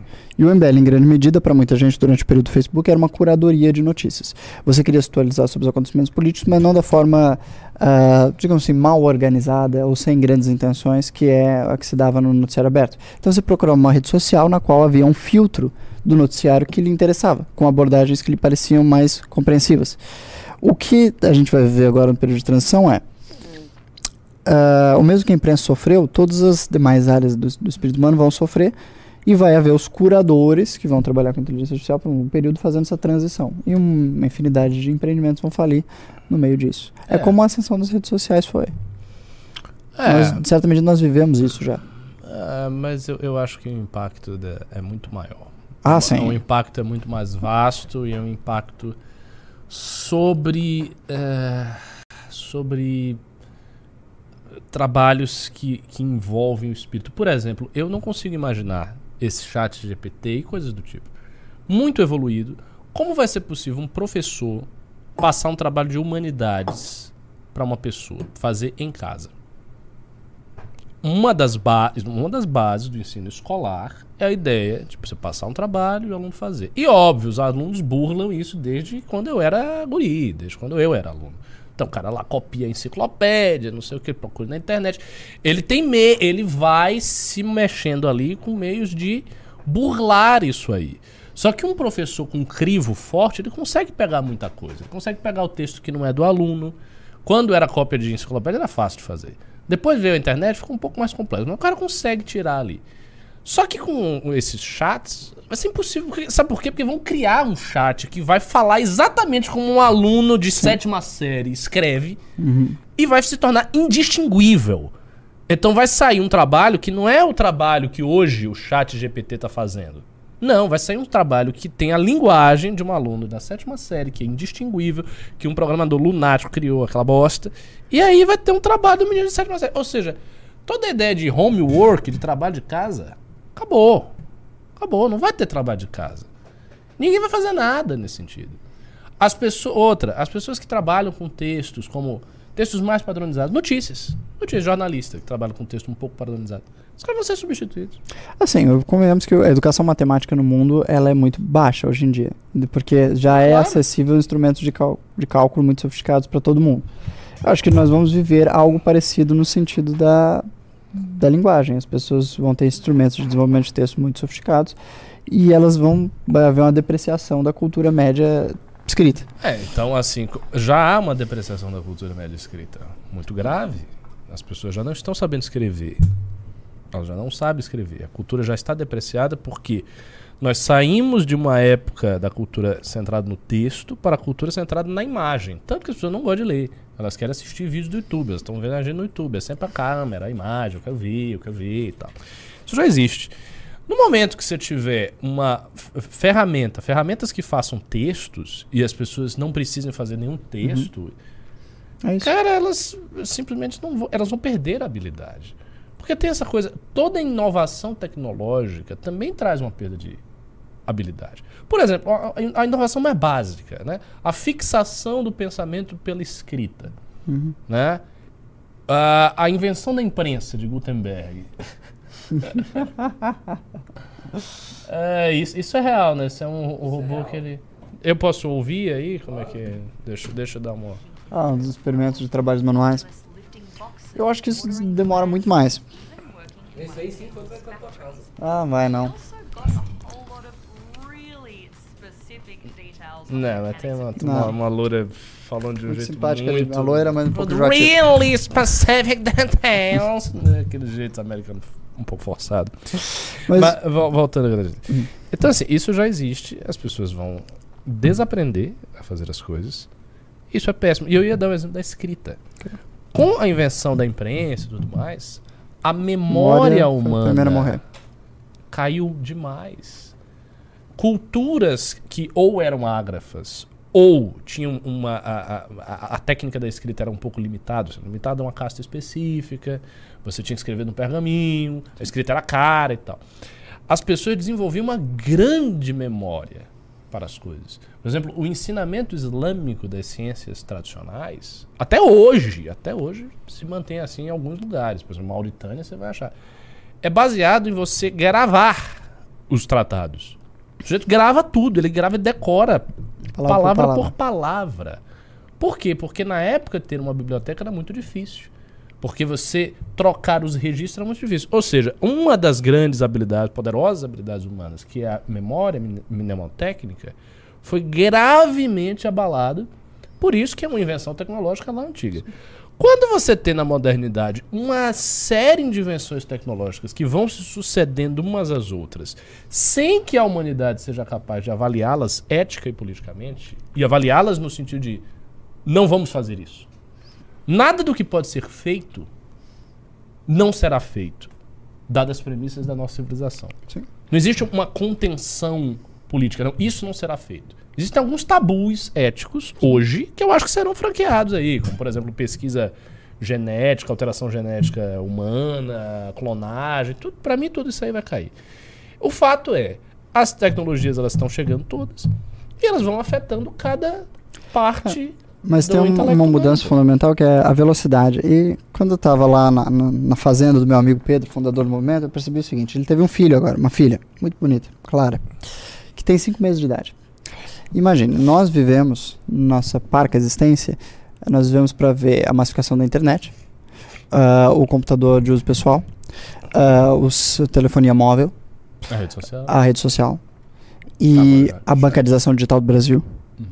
Tudo. E eu lembro que quando eu era criança, as grandes inovações que começavam a transformar a vida das pessoas, elas vinham, digamos, de 5 em 5 anos. Cada 5 anos surgia alguma coisa que era muito transformadora e mudava os hábitos pessoais das pessoas. Depois, digamos, de 3 em 3 anos, e agora eu tô vendo de ano a ano alguma coisa muito transformadora ocorrer que muda os hábitos das pessoas. Vocês sabem muito bem que o Pix foi transformador para a vida de todo mundo. Filas de banco tornaram quase inexistentes, etc, etc, etc. Com Sim. o avanço Mas de... eu vejo o Pix. O Pix é uma boa inovação tecnológica. Sim, facilitadora. É uma bo- Mas aí que tá. O Pix não afeta nenhuma faculdade humana essencial. Aham. O Pix não afeta de fato as relações humanas. O, o Pix não tira nada da realidade que não seja uma perda chata e ineficiente. Você ficar filas no banco, de fato não é algo engrandecedor. Agora, você sair e se comunicar fisicamente com alguém, ao invés de se comunicar pelo celular, que é uma máquina, é engrandecedor. Você ser capaz de redigir um texto, escrever um poema, pintar um quadro, é engrandecedor. Então existe, existem essas diferenças. Algumas eh, inovações tecnológicas eu concordo absolutamente com você, elas são simplesmente eficazes. Mas o que eu tô vendo é, agora já estamos vivendo numa época na qual vai haver uma grande transformação de comportamento a cada dois, três meses. É, mas, é, é- é- mas essa é a pergunta que eu refaço aqui. O fato é, as gerações Quais? subsequentes vão conseguir dialogar com as gerações anteriores? Já que a vida delas é transformada, as atitudes e práticas delas são transformadas a cada dois, três meses de modo radical? Uma coisa que me assustou foi que uma aluna minha, muito dedicada, bem jovem do MBL, não sabia o que era uma enciclopédia. Eu falei isso. É, pois é. Ela não tinha a menor ideia que havia um negócio chamado enciclopédia que era físico, entendeu? Que eram os livros, e era de A a Z, em ordem alfabética, e você encaixava, e você pegava. Pra ela, isso é um artefato, tipo, sei lá, as pirâmides.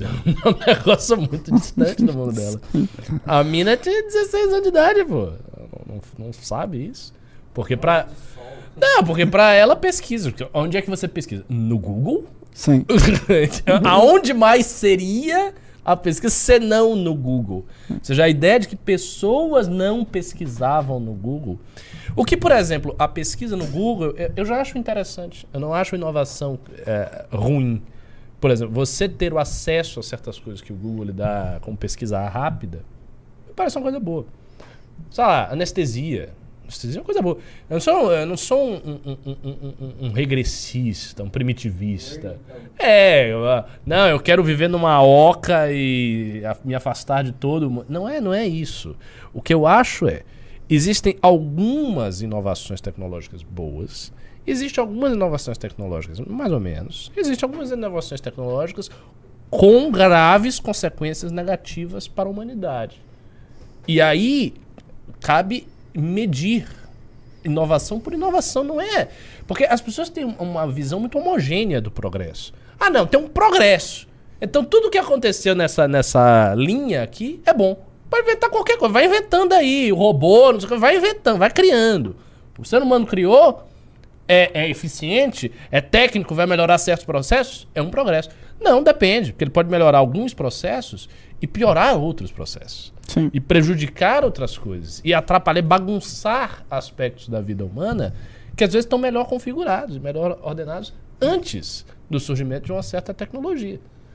E tudo isso deveria ser visto pela humanidade, mas assim, a humanidade ela não consegue mais ter controle sobre isso. Os caras que têm poder mesmo, tipo Elon Musk, são todos lunáticos. Todos lunáticos. Aquele. O Zuckerberg em especial, esse cara, esse cara deveria estar preso. Esse cara é um louco. Um louco, rapaz. Ter uma civilização onde um cara desse tem bilhões e tem um poder enorme é uma coisa assustadora. O cara quer criar um metaverso onde as pessoas vão simplesmente sumir da realidade e ficar entrando no metaverso dele. isso aí já deu errado.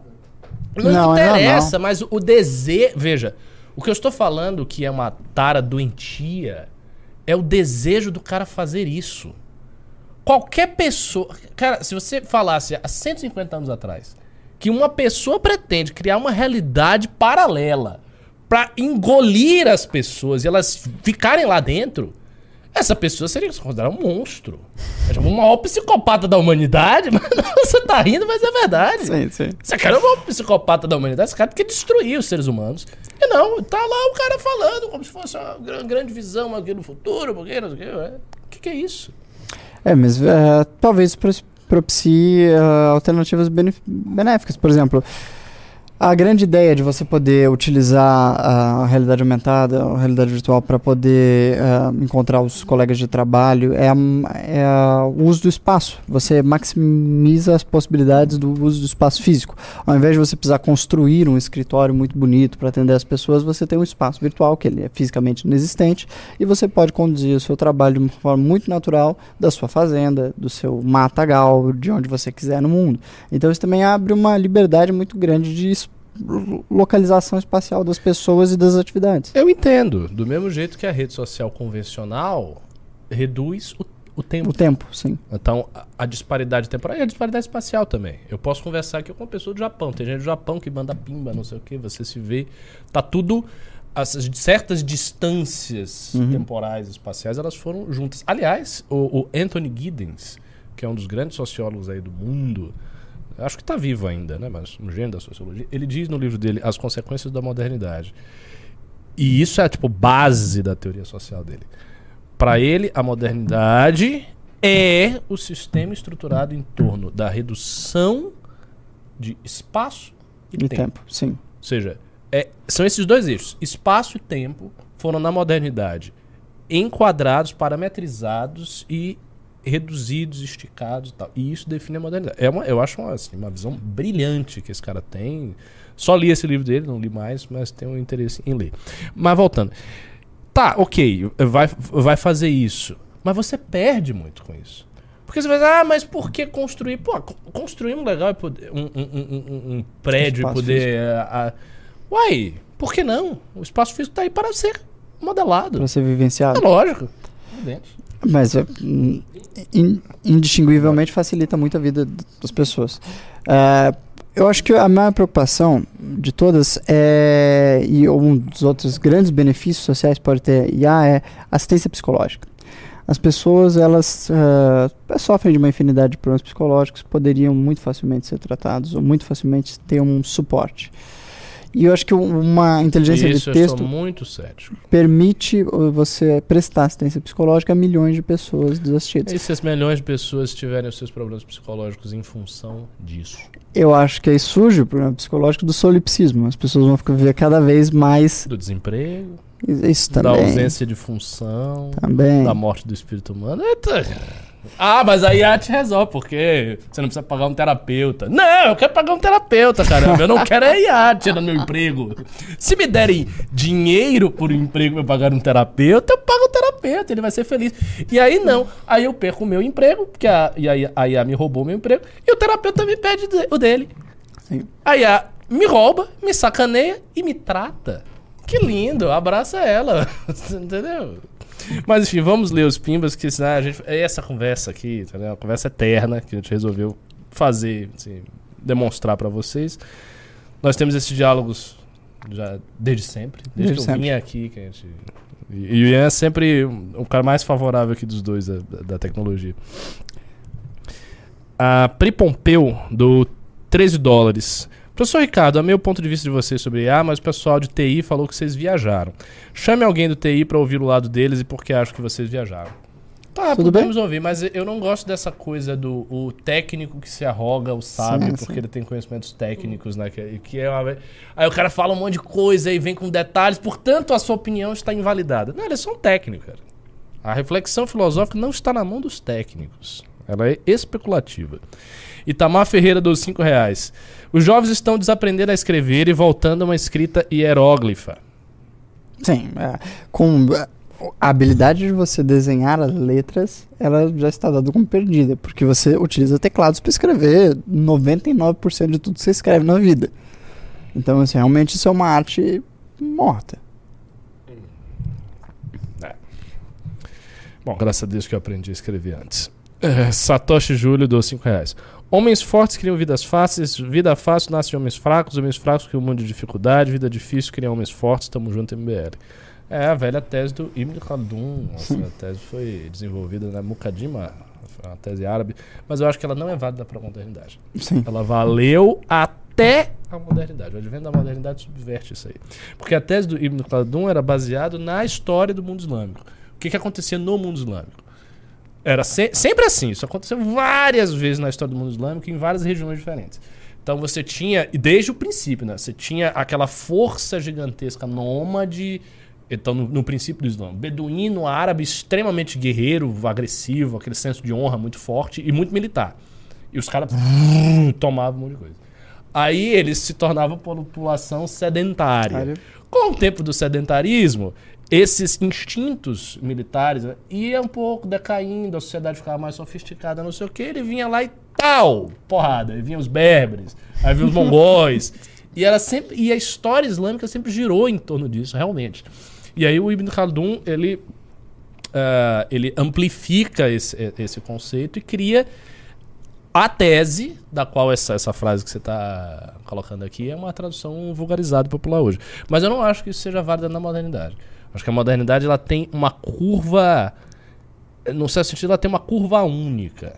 Sim. Ela vai gradativamente aprisionando o homem na tecnologia, blá blá blá.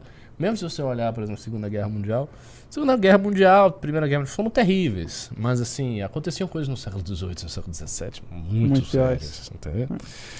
Ah, Victor dou 20 reais. O debate entre. Não, eu, cara, esse, esse Victor. Eu preciso saber quem é esse cara. Ma- ah, é o, não, não é o Couto. Ô, Victor, manda pra mim um, um DM no Instagram, Ricardo Almeida MBL. Porque ele citou um filósofo que eu vivo citando e digo que é o maior filósofo do mundo. E é é muito específico isso aqui. O debate entre um lado que enfatiza o da técnica para se aperfeiçoar, como Sloterdijk, e outro que vê efeitos nocivos nas massas. Os dois estão certos, e o fosso entre a elite e a massa cada vez mais imbecil será gigante. Nossa, esse meu, meu irmão, você citar esse cara aqui no programa é coisa notável, viu? Seguinte, eh, o Sloterdijk ele tem uma visão muito complicada de explicar, mas tentando resumir. O que ele fala de técnica para se aperfeiçoar não é a tecnologia científica. Tecnologia científica é uma criação material que parte né, de uma conceptualização de ciência natural, tal aplicada. É, isso é a. O que ele chama de técnica de aperfeiçoamento são as técnicas meditativas, as técnicas eh, da tradição literária, o exame de personalidade, a ginástica, etc. São, são todas é, é, exercícios ascéticos, no sentido mais próximo do grego, de autotransformação. Isso, inclusive, pode incluir certas coisas que têm uma interface com a tecnologia em si. Por exemplo, a cosmética. Ele, ele dá um exemplo. A cosmética faz parte disso. Né? A, a academia de ginástica, a academia de ginástica moderna de hoje, seria absolutamente impossível sem os desenvolvimentos técnicos Sim. e científicos. Por quê? Porque é o estudo transformado numa biomecânica específica para o corpo. T- Tanto por isso que no mundo antigo não tinha gente tão forte assim. Sim. Aquelas estátuas gregas, elas eram mais próximas da idealização do que da realidade. Hoje você vê muita gente Maior do que as maior estátuas. do que as estátuas gregas. E, tá- claro, obviamente você tem substância de tudo que é tipo, mas você também tem a organização funcional do, do- da transformação do corpo. Então é nesse sentido que o Sloterdijk fala. Qualquer Mr. Olímpia é maior do que a estátua de Hércules.